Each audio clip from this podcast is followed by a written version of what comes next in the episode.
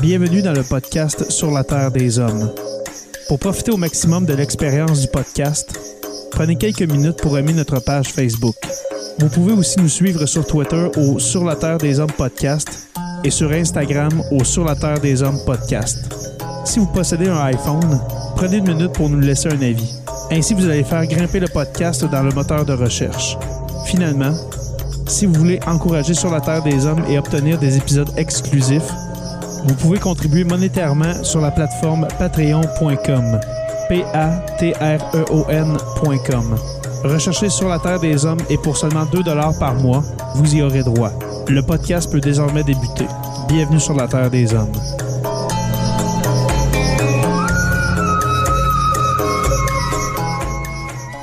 Cet épisode de Sur la Terre des Hommes est présenté par Construction Rivard.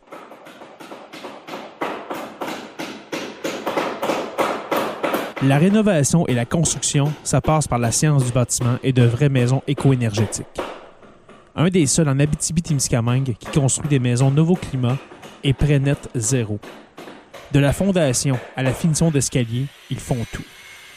Construction avec un S rivard.com ou contactez-les au 819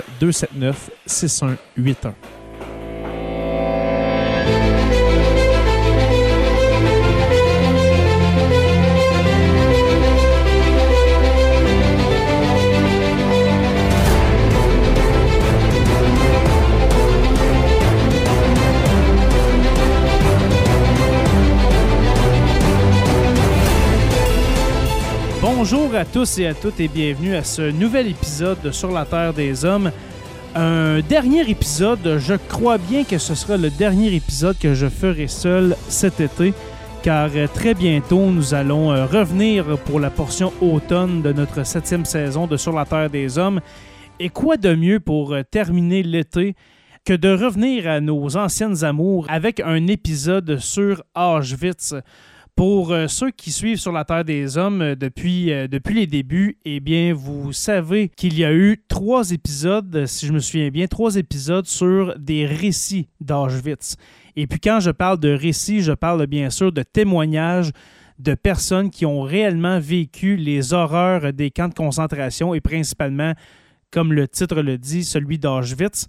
Et puis aujourd'hui, je crois que ce sera le dernier, à moins que je tombe sur d'autres témoignages sur Internet.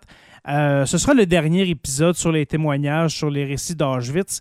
Et puis aujourd'hui, je vous en ai préparé quatre. Euh, quatre témoignages qui, euh, qui comme, je comme je viens de dire, résument la dureté des, des, conditions de vie dans le, dans le camp de concentration, dans le camp d'extermination d'Auschwitz.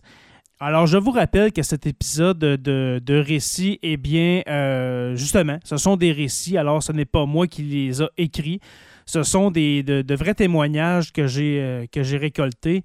Et puis, euh, pour la source, la, source de ces, de ces témoignages, eh bien, ça vient d'un article du Guardian de 2015 écrit par Kate Connolly. Et puis voilà, vous allez entendre ces, ces témoignages. Euh, qui date quand même euh, d'il y a sept ans, mais euh, qui reste quand même des, pièces historiques très importantes, à mon avis.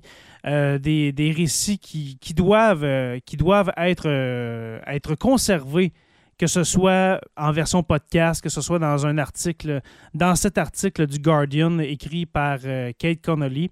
Alors, c'est pourquoi que je vous ai fait cet épisode Récit d'Auschwitz, la quatrième partie c'est parti.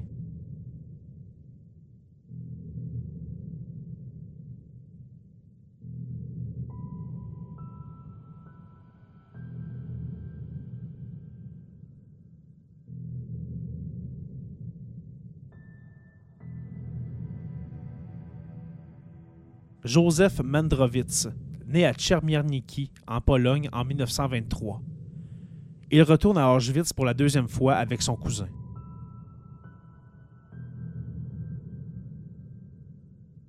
Nous avions une vie tranquille, jusqu'au jour où ils ont emmené mille juifs de mon village de Tchermierniki. Un village polonais typique, avec une grande place autour de laquelle se déroulait la vie communautaire. Mon père était bottier. Ma mère était couturière et tout le monde travaillait dur. Il y avait toujours un peu d'antisémitisme, mais il était surtout assez inoffensif, consistant en des enfants de notre école qui, pendant l'éducation religieuse, se moquaient des cinq ou six enfants juifs de la classe en disant Les Juifs ont tué Jésus. J'avais suivi une formation de tailleur et j'avais quitté la maison avant notre déportation, lorsque je suis allé travailler à 4000 dollars dans un ranch. Il avait été pris par les SS et je me suis retrouvé à travailler pour eux. En mai 1943, ils nous ont mis en rang un jour et nous ont demandé de vider nos poches. Si on trouvait ne serait-ce qu'un seul slotty dans la poche de quelqu'un, on le fusillait sur le champ. Nous avons été transportés à Majdanek, qui n'était qu'à 20 km de là, un camp de torture au sens propre du terme. Sur 500 mètres, il n'y avait que des fossés remplis de corps, de jambes, de têtes. Nous avons été déportés à Auschwitz quatre semaines plus tard. Nous sommes arrivés tôt le matin et ils nous ont donné un lit, une vraie douche. Ils nous ont bien nettoyés avec du désinfectant et nous ont rasés. Ensuite, ils nous ont donné des uniformes rayés et nous ont tatoués. On m'a donné le numéro 128-164 sur mon bras gauche et à partir de ce moment-là, j'étais un numéro, plus un nom.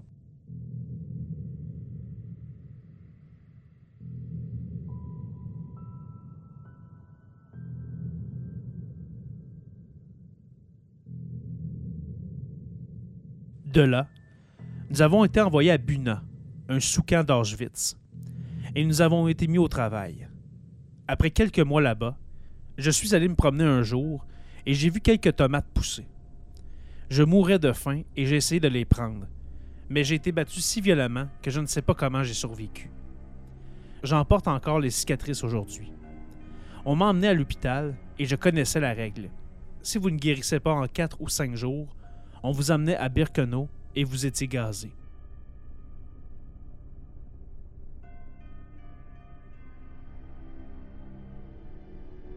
J'avais 20 ans, je mesurais environ 1m70, j'étais blond. Je n'étais pas mal et malgré les coups reçus, j'étais en assez bonne forme. Lorsque ma limite à l'hôpital a été dépassée, ils m'ont envoyé dans les chambres à gaz. J'y ai rencontré le docteur Mengele, qui m'a demandé ce qui n'allait pas. J'ai répondu Vous pouvez le voir, j'ai été battu. Au lieu de m'envoyer dans les chambres à gaz, on m'a renvoyé à l'hôpital. Sans doute a-t-il vu en moi un potentiel de travail. Comme j'avais une formation de tailleur, il a décidé que j'avais mon utilité là-bas. Les soldats voulaient être beaux, alors ils venaient me voir à l'hôpital pour faire retoucher leurs uniformes. Le fait que mon nouveau travail m'évitait de me lever le matin dans l'hiver rigoureux, dans des vêtements minces et de rester debout pendant des heures pour le comptage des effectifs, était une chose importante. Cela signifiait qu'être tailleur m'avait sauvé la vie.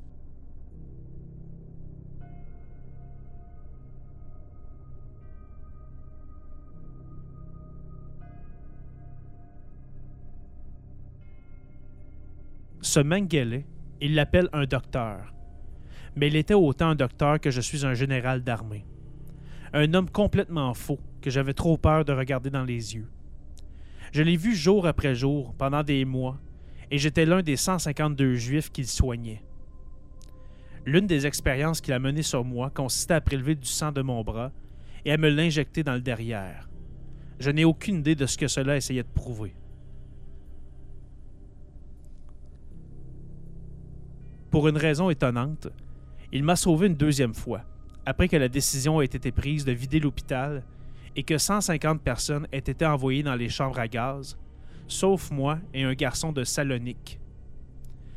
Cela ne veut pas dire que je l'aimais bien. C'était un homme détestable, qui se détestait lui-même d'abord et avant tout, puis tous ceux qui l'entouraient.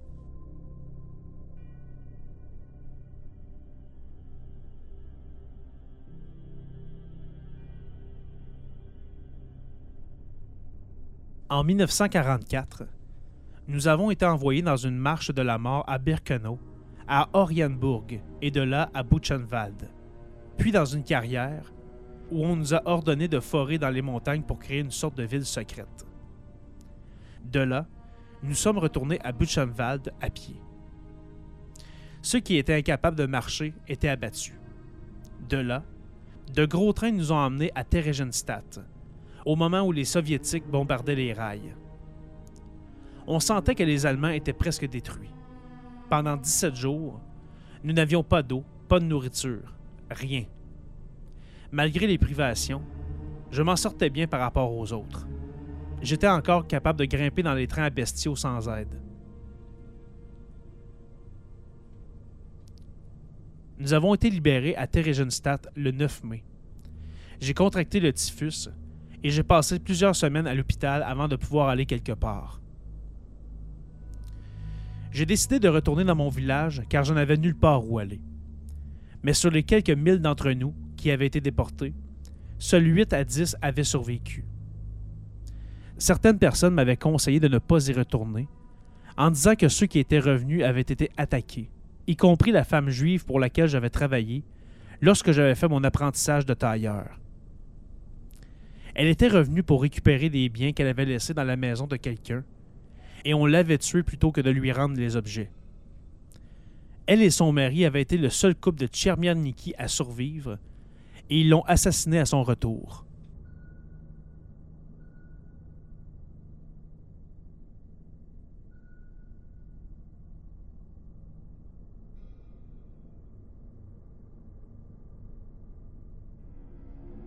J'avais des parents, deux frères, trois sœurs, deux neveux, deux nièces, une tante, un oncle, et tous sont morts. J'ai appris que le reste de ma famille avait été amené à Treblinka en 1942. Lorsque je suis finalement retourné à Tchermierniki en 1993, malgré les années pendant lesquelles des Juifs y avaient vécu, je n'ai pu trouver aucune trace de ma famille ou de la vie juive. Même le cimetière où mon grand-père avait été enterré avait été rasé. La synagogue avait disparu. Je suis allé demander au prêtre local, qui a dit qu'il avait pris les pierres tombales et les avait écrasées pour en faire des matériaux de construction ou quelque chose comme ça. Je crois qu'ils ont délibérément détruit tout signe de vie juive afin de se débarrasser de nous pour toujours.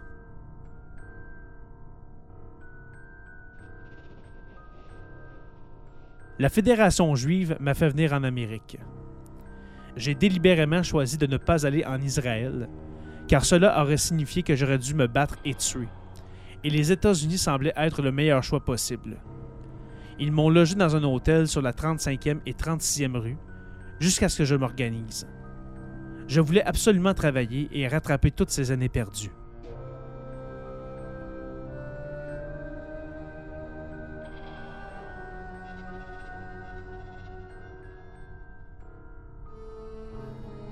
J'ai commencé à chercher du travail dès mon arrivée. J'ai trouvé un emploi qui me rapportait 35 dollars par semaine et en 1955, j'avais ouvert ma propre entreprise à Brooklyn, dans le Queens, en tant que tailleur et je pense que j'ai bien réussi. J'ai travaillé pour quelques dignitaires, dont Henry Kissinger et Nancy Reagan, et j'ai aussi beaucoup travaillé pour les Johnson, J'assemblais les vêtements conçus pour eux par des gens comme Oscar de la Renta et Jeffrey Bean. Les États-Unis m'ont offert une vie plutôt agréable.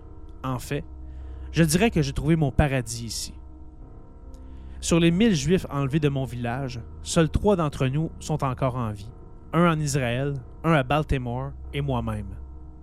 Nous restons en contact. Je conduis toujours ma voiture, mais plus la nuit.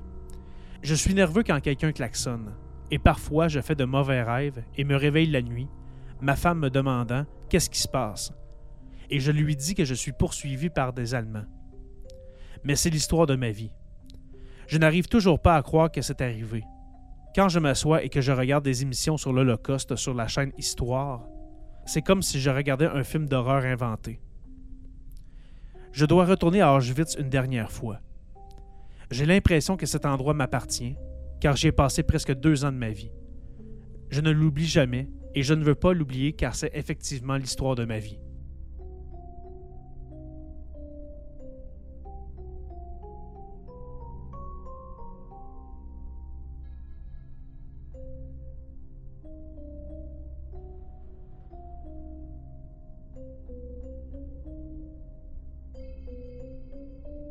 Eva Omloff, née en décembre 1942 dans un camp de travail à Nowaki, en Tchécoslovaquie, dans l'actuelle Slovaquie. Elle vit aujourd'hui à Munich, en Allemagne, et travaille comme psychothérapeute. Elle retourne à Auschwitz pour la troisième fois.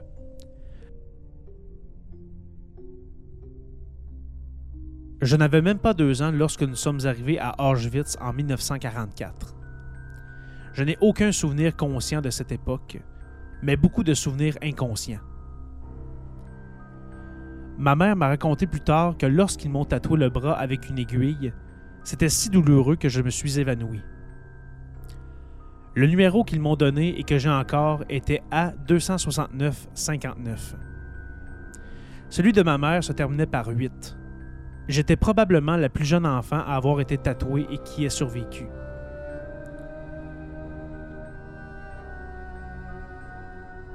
Ma mère était enceinte de 4 mois lorsque nous sommes arrivés. Ma sœur Nora est née là-bas en avril 1945. Si nous étions arrivés seulement deux jours plus tôt, nous aurions été gazés immédiatement. Notre transport a été le premier duquel personne n'a été amené dans les chambres à gaz, probablement parce qu'ils savaient que les Russes étaient très proches. Nous sommes arrivés le 2 novembre et le 30 octobre, 18 000 mères et enfants qui étaient arrivés de Theresienstadt ont été tués. Les deux fois où je suis retourné à Auschwitz, en 1995 et en 2011, bien que je n'ai pas de souvenir en tant que tel du temps que j'y ai passé, quelque chose se déclenche au fond de moi, à la fois physiquement et dans mon être intérieur. Je deviens très nerveuse et la mort, le froid, l'étendue et le vide me submergent. C'est un sentiment qu'il est difficile d'expliquer, mais il est partout. Je peux sentir la terre brûler partout où je marche. Lorsque Auschwitz a été libéré en janvier 1945, nous étions déjà extrêmement malades, alors nous avons dû rester là. Un pédiatre juif de Prague a dit que ma mère et son bébé ne survivraient pas. Elle souffrait de rachitisme, de tuberculose et de jaunisse. Mais en avril, contre toute attente, ma mère a donné naissance à ma sœur, aidée par des prisonniers qui étaient médecins.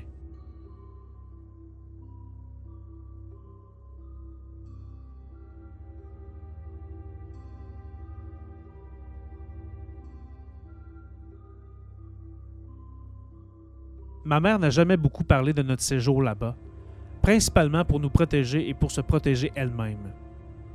Elle avait 21 ans lorsque nous avons enfin pu partir, avec un enfant de 2 ans et un autre de 6 semaines. Elle a également amené avec nous un garçon de 4 ans qui était orphelin et a passé des mois à chercher ses parents qu'elle a finalement retrouvés. En même temps, elle avait perdu son mari et le pleurait il y avait une interdiction tacite de parler de tout cela. Nous sommes retournés vivre à Tchensin, la petite ville de Slovaquie où ma mère avait déménagé après avoir épousé mon père et où la Croix-Rouge nous a trouvé une chambre. On a cherché frénétiquement à savoir qui avait survécu et à retrouver nos proches. Mais aucun de nos proches n'était encore en vie. Ma grand-mère, mon arrière-grand-mère et mon arrière-grand-père, les trois frères et sœurs de ma mère, tous étaient morts.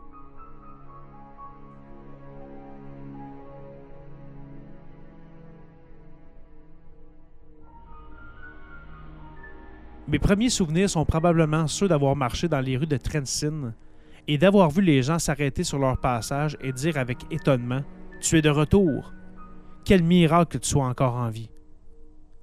À l'âge de trois ans et demi ou quatre ans, je comprenais que j'étais un miracle parce que je l'avais entendu si souvent, mais je ne comprenais pas vraiment le sens de ce mot. Ce n'est que bien plus tard que j'ai pu reconnaître le miracle de ma survie, lorsque j'ai appris que sur les milliers de Slovaques, hommes et femmes, qui ont été déportés à Auschwitz, seules quelques centaines sont revenus.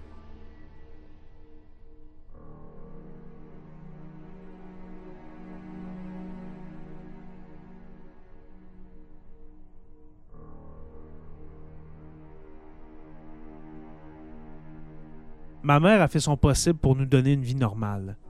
Elle nous envoyait à l'école et veillait à ce que nous étudions. Elle était aimante et pleine de ressources. Ce n'est que plus tard, lorsqu'elle a vieilli, qu'elle a été prise d'une dépression. Après avoir tenu le coup, avoir été si compétente et diligente pendant si longtemps, elle s'est effondrée, comme sous le poids de tout cela, et elle est morte à l'âge de 72 ans. Ce n'est pas par hasard que ma sœur et moi sommes devenus médecins. Nous avions un besoin primitif absolu d'aider les gens et de sauver des vies. J'ai ensuite obtenu mon diplôme de psychothérapeute, un travail que j'aime énormément, mais qui me confronte quotidiennement aux souffrances causées par l'Holocauste. Mes patients viennent des deux côtés, soit des victimes, soit des bourreaux, soit des membres de leur famille, et beaucoup d'entre eux sont ce que l'on appelle des transgénérationnels. Ils portent en eux les problèmes et les traumatismes que leurs parents ou grands-parents n'ont jamais confrontés et qui, s'ils ne sont pas guéris, sont comme une maladie contagieuse qu'ils transmettront à la génération suivante.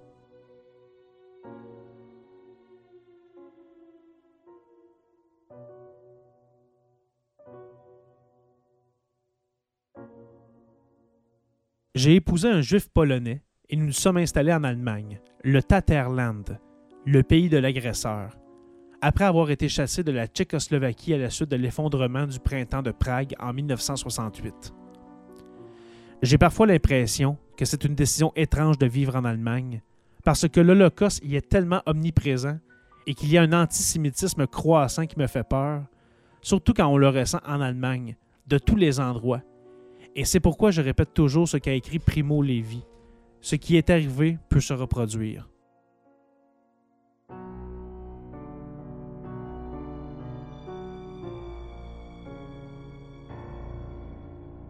C'est pourquoi je vais dans les écoles et je parle aux jeunes de 15 ans à Munich et dans les environs, car nous devons sans cesse nous confronter à ce problème. C'est pourquoi je retourne à Auschwitz lundi. Ce sera la dernière fois que beaucoup de gens y retourneront, la fin d'une époque. Les blessures peuvent guérir, mais elles laissent des cicatrices qui sont encore très visibles.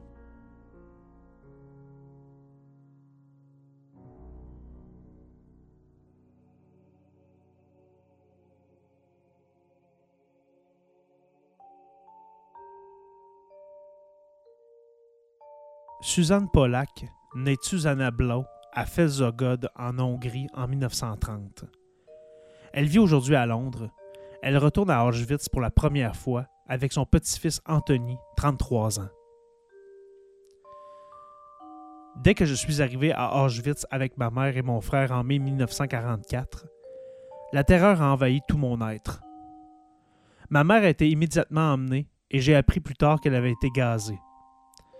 Je n'ai découvert que récemment que mon père y était aussi allé.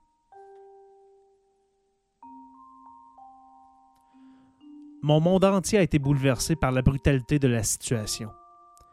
Nous n'avions absolument pas compris ce qui se passait, et ce n'est que plus tard que nous avons reconnu toutes les sources et tous les courants qui ont conduit à l'Holocauste. Dans mon petit village hongrois, l'information était très limitée. Nous n'étions au courant de rien, comme la conférence de Vancy, où la solution finale a été planifiée, et nous ne pouvions pas non plus l'imaginer. Les autorités nous ont dit que nous allions être réinstallés, et c'est pourquoi j'ai pris ma machine à coudre avec moi. Je n'ai pris que ma machine à coudre. Le processus de perte de tout espoir a été très progressif. Nous avons été transportés dans des wagons à bestiaux, dans lesquels de nombreux bébés et enfants ont suffoqué dans ce qui s'est avéré être le dernier transport de Hongrois.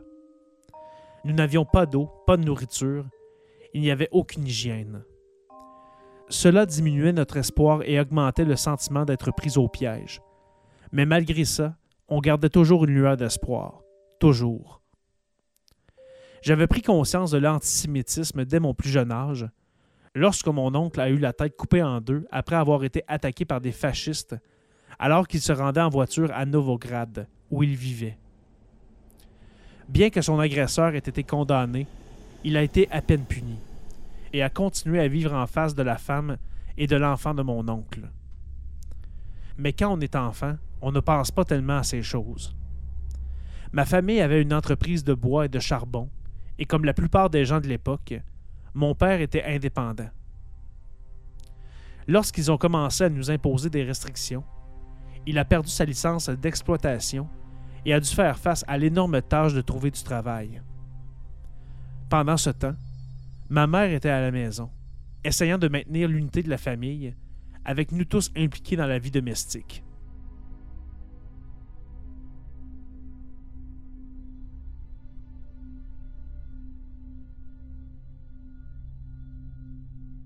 Je me souviens du temps passé à Auschwitz comme de simples moments, de brèves rencontres, des odeurs. Nous avons essayé de nous distraire de la réalité en essayant de nous souvenir de nos vies à la maison, dans ce qui est devenu un jeu d'évasion momentané.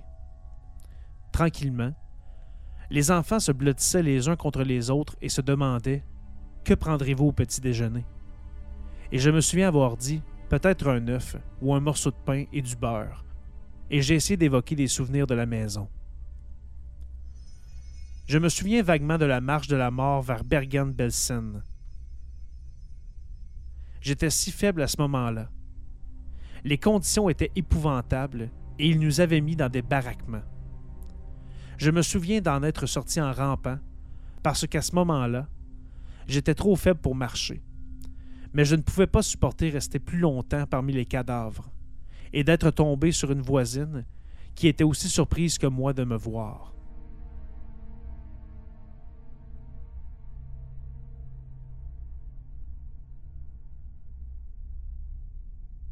Nos libérateurs britanniques étaient extraordinaires. Ils étaient pour moi des héros au sens propre du terme. Après leur longue bataille pour atteindre Belsen, ils ont fait une campagne pour organiser une mission de sauvetage. Encore aujourd'hui, je suis choqué qu'ils aient été si sains. Ils ont fait venir de petites ambulances et ont fait le tour pour nous récupérer. J'étais tremblante et pratiquement inanimée, allongée près des baraquements, avec la puanteur des cadavres partout, et incapable de marcher ou de me soulever, quand ils sont arrivés avec une petite ambulance. Je ne pense pas avoir été capable de parler au soldat qui s'est approché de moi. Ma compréhension avait disparu depuis longtemps, mais je me souviens de sa gentillesse. Nous ne pouvions pas manger et je me souviens m'être évanoui lorsque j'ai essayé de me lever du lit. Peu à peu, ils nous ont administré de la nourriture, mais je ne faisais confiance à personne et je cachais la nourriture dans mon lit, de peur qu'ils ne la reprennent soudainement. Aujourd'hui encore, je ressens à chaque repas la chance que j'ai, et je dis souvent à ceux qui sont à table, n'est-ce pas merveilleux? Après notre libération, je suis allé en Suède où l'on s'est merveilleusement bien occupé de nous. La récupération physique n'a pas été aussi mauvaise que la récupération émotionnelle et mentale, sur laquelle je travaille encore. Je suis encore touché par le souvenir d'un médecin qui m'a réappris à marcher, car j'étais incapable de le faire à cause de la malnutrition. Une chose si simple, mais il m'a dit J'ai une fille comme toi, et j'ai compris à quel point cette phrase était essentielle pour que je redevienne un être humain. C'était incroyable d'être comparé à quelqu'un qui s'était senti complètement déshumanisé pendant si longtemps.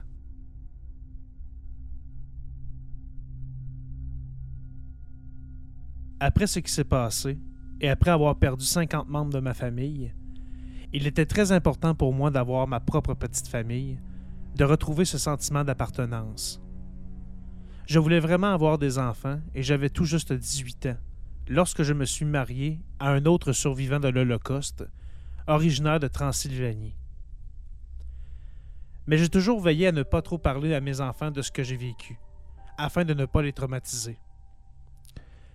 Ils ont droit à une jeunesse insouciante, ai-je toujours pensé, et je ne voulais pas répandre l'amertume et la haine.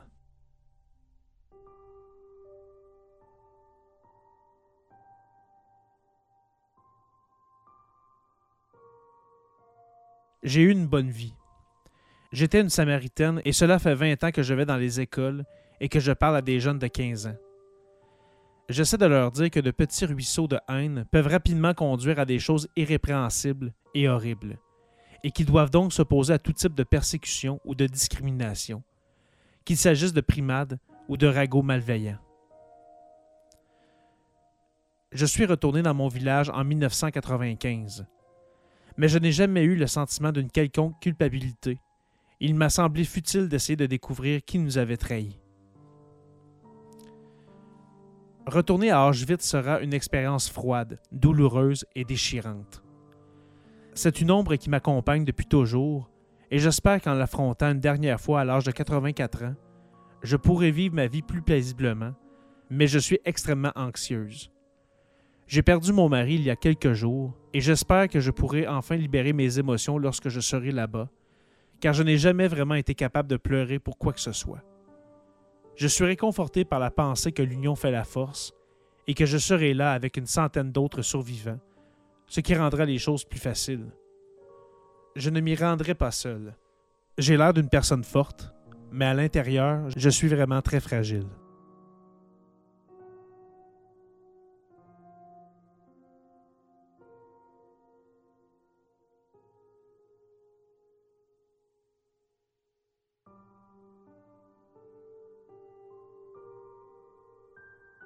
Mordecai Ronen, né à Dej, en Transylvanie, dans ce qui est aujourd'hui la Roumanie, en 1933. Il vit aujourd'hui à Toronto avec sa femme, Ilana. Il retourne à Auschwitz pour la troisième fois.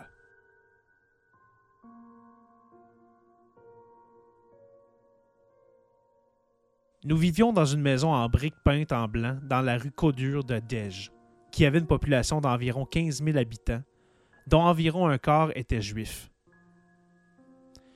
J'étais le plus jeune des cinq, et nous parlions yiddish au sein de la communauté, et hongrois et roumain à l'extérieur. Nous avions un jardin et une arrière-cour, plein de prunes, de pêches, de cerises et de pommes. Parmi les odeurs de mon enfance, il y avait le goulash de ma mère et l'odeur des bougies de Shabbat. Mon père était un marchand, un vendeur ambulant ma mère s'occupait à temps plein de la maison et de la famille. Je me souviens de la berceuse qu'elle me chantait. Scheffele Schluff mein Tierkind. Dors bien, mon précieux petit enfant. La synagogue était le centre de la vie communautaire et le centre de ma vie à partir de trois ans. Je ne me souviens pas d'un antisémitisme manifeste, mais mes parents m'avertissaient simplement de rentrer avant la nuit, de peur que des enfants chrétiens décident qu'ils n'aiment pas l'aspect de tes favoris et t'embêtent. Je pensais juste que mes parents étaient surprotecteurs. Nous n'avions pas de journal quotidien, pas de radio, ni de téléphone, et les seules nouvelles de la Seconde Guerre mondiale nous parvenaient des nouveaux arrivants en ville. Le changement a commencé à la fin de 1942-43, lorsque les gens ont commencé à exprimer leur colère à notre égard, en particulier les voisins hongrois. On entendait Juifs, sortez d'ici, rentrez chez vous. J'étais dans la synagogue en train de chanter quand une pierre a brisé le vitrail. Le rabbin a essayé de nous convaincre que c'était juste un ivrogne, mais comme j'avais dix ans, je le savais. Un jour, quatre ou cinq hommes sont venus à notre synagogue. Ils s'étaient échappés de Pologne et nous ont raconté des histoires impossibles à croire. Des nazis qui rassemblaient les Juifs, pillaient leurs biens et les assassinaient. Les gens disaient que ces hommes étaient fous.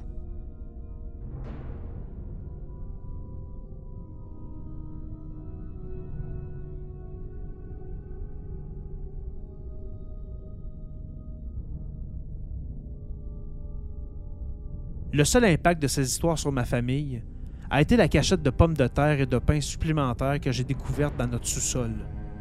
Mais en 1943, nous avons commencé à recevoir des signes plus clairs.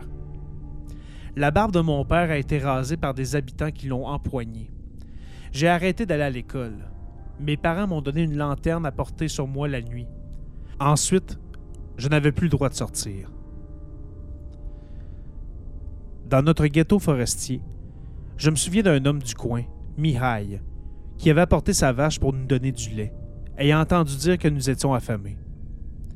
Il fut arrêté et battu à plate couture et resta paraplégique jusqu'à la fin de sa vie.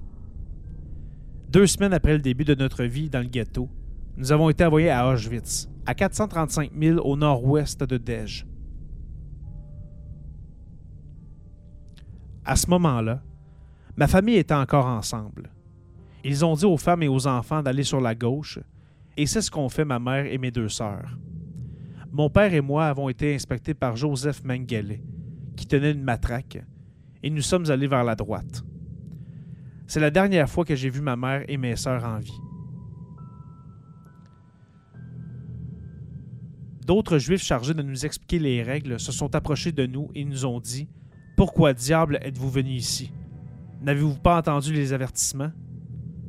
J'ai vu des soldats lancer un bébé et le tirer en l'air pour s'amuser et à partir de là, je n'ai eu aucun doute sur ce qui nous attendait ici. J'ai appris assez vite certaines astuces de survie. Que si les gardes nous appelaient à nous aligner devant les baraquements, je devais me cacher ou me faufiler dans un autre baraquement. L'endroit le plus sûr que j'ai pu trouver pour me cacher était la cour près des salles de bain où tous les cadavres étaient amenés et empilés. Je me mettais sur la pile, m'allongeais à côté des cadavres et faisais semblant d'être l'un d'eux. Ils nous donnaient de la nourriture dans des barils. Quand le baril était vide, je pouvais entrer à l'intérieur et gratter les restes au fond. De cette façon, mon père et moi avions de la nourriture supplémentaire. Je me souviens des cheminées d'où s'élevait une fumée sombre et épaisse, des chiens qui aboyaient tout le temps. D'Auschwitz, ils nous ont transférés à Birkenau, puis à Mauthausen-Gusen. Chaque matin, il y avait des cadavres le long des barrières de barbelés qui entouraient le camp. Les clôtures électrifiées tuaient instantanément quiconque les touchait. Peut-être s'agissait-il simplement d'actes de suicide. Quand nous étions au camp pénal de Gusen, mon père, qui avait 50 ans, a un jour abandonné et dit qu'il ne pouvait plus continuer. À partir de ce moment, j'étais totalement seul. En février 1945, on nous a transférés à Gunskirchen, en Haute-Autriche. C'est là que j'ai vu des gens affamés manger de la chair humaine. Nous avons été libérés par les Américains et les Canadiens. Les Allemands avaient tout simplement quitté le camp et nous avons franchi les portes sans faire de bruit. La première chose que j'ai faite a été de frapper à la porte d'un résident local et de demander la permission de prendre une douche j'ai réussi à retrouver mes frères David et Shuggy. Nous n'avions aucune envie de retourner à Dej, auprès des gens qui nous avaient trahis. Je voulais aller en Israël, car c'était le rêve de mon père, mais ce n'était pas facile d'y aller. Il n'y avait pas d'État juif indépendant à l'époque, et il était dirigé par les Britanniques qui voulaient limiter l'immigration. En Italie, j'ai rejoint l'Irgun, l'organisation sioniste clandestine luttant pour l'indépendance d'Israël, dirigée par Menachem Begin, futur premier ministre d'Israël. Et j'ai voyagé avec un bateau de contrebande d'armes, l'Altelena, jusqu'à Tel Aviv. Pendant tout ce temps, j'ai gardé avec moi mon uniforme de prisonnier, comme preuve de ce qui m'était arrivé. Nous sommes arrivés sur les rives de Tel Aviv le 20 juin 1948, et je me suis retrouvé à un moment crucial de l'histoire d'Israël, dans un bateau rempli d'armes que Ben Gurion ne voulait pas laisser débarquer. Cela aurait pu facilement tourner à la guerre civile. Des soldats des forces de défense israéliennes m'ont tiré dessus alors que je sautais à l'eau, et l'Altelena a été incendiée et coulée par les FDI. Avec lui ont coulé ma valise de vêtements et mon uniforme rayé de prisonnier, y compris mon chapeau, mon manteau, ma chemise et un couteau.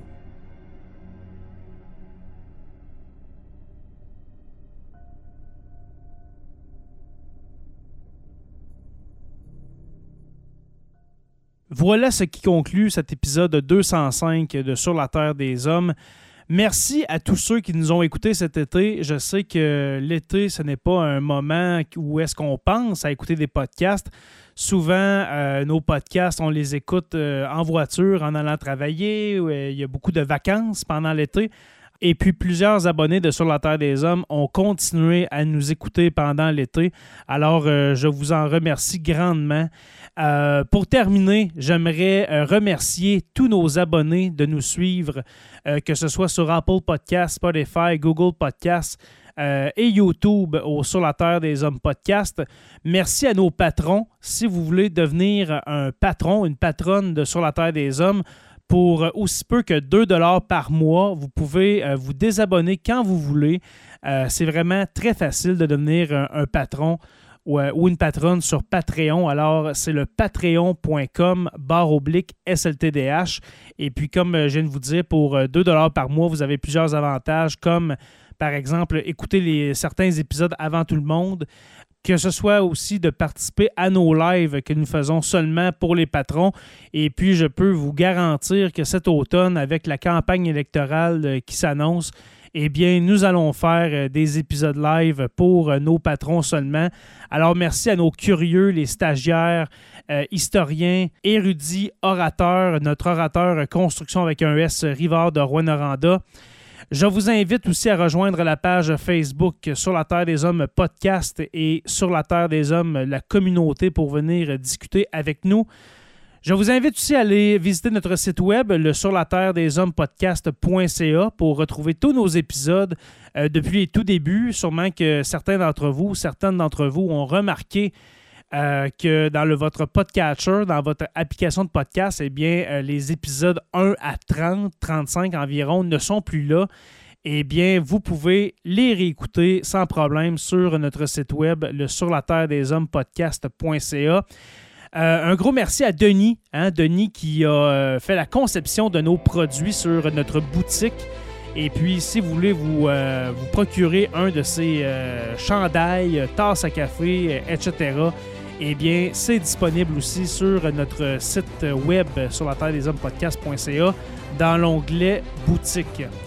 Sur la Terre des Hommes est une présentation des éditions Derniers mots. N'oubliez pas qu'à tous les jours, nous écrivons l'histoire et on se revoit très prochainement pour une autre page d'histoire de Sur la Terre des Hommes.